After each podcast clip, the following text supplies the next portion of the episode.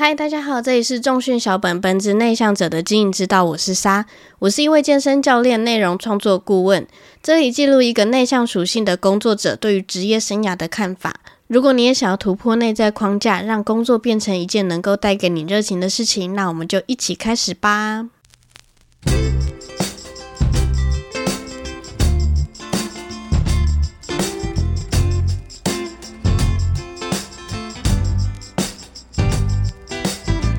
很快的，第一季的内向者的经营之道就要在这边结束了。很感谢有听这个节目，还有陪着我延伸阅读的朋友们一起经历这个十二集。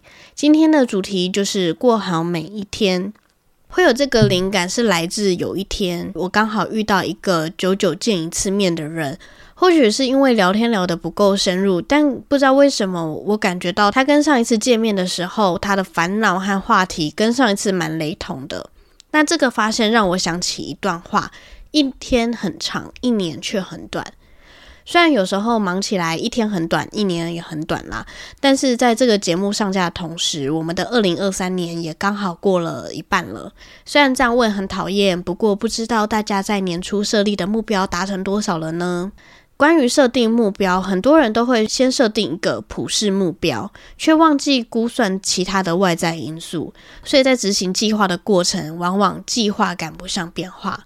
嗯，虽然我觉得我还不算成功，不过我很努力的让自己不后悔。论这一点，我觉得我对自己还算满意。这个不后悔的底层逻辑，就是先理解自己，然后再顺着自己的个性去计划或是行动。今天的延伸阅读是起点文化的心理小学堂的其中一集。起点文化是一个介绍心理学和自我成长的频道。那心理小学堂这个单元里面有介绍很多心理学的学派。如果你也对心理学有兴趣的话，欢迎到里面听一下，我觉得非常有收获。今天介绍的影片是其中一个心理学学派完形治疗中的其中一集。那这一集的内容刚好对应了今天的主题“好好过每一天”。里面提到一个很有趣的改变悖论：越想改变，反而改不了；停下来，放弃改变的念头，才能真正的改变。这个放弃改变的对象，不是希望你本人不要改变，而是要放弃违背本性这件事。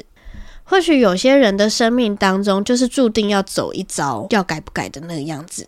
我很喜欢里面提到的两种支持的种类，一种是环境支持，也就是透过外在的人事物感受到的支持，像是一些其他人的赞美、物质的享受等等。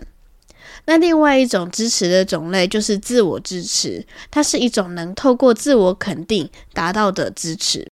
一个够成熟的人，其实是一段从消极的环境支持转回积极的自我支持的一段修炼。关于这一点，我们一起共勉之。这一季的节目就到这边，感谢你听完这十二集的内容。如果你觉得这个节目对你有帮助的话，欢迎留下五星评价。想要讨论这十二集的内容，欢迎在脸书或 IG 上搜寻“重训小本本 ”（I I S A N O S B B）。每一天都让我们一起变得越来越好吧！拜拜。